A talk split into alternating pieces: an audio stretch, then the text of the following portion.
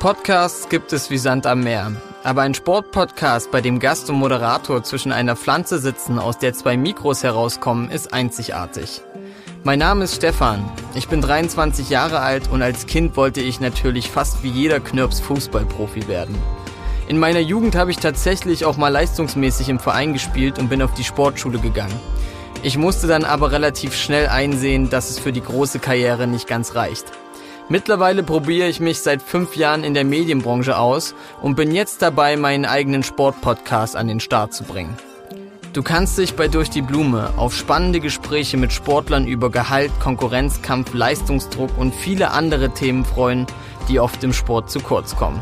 Auf meiner Instagram-Seite erfährst du immer, wer meine Gäste sind und bekommst alle Infos über die aktuellen Themen.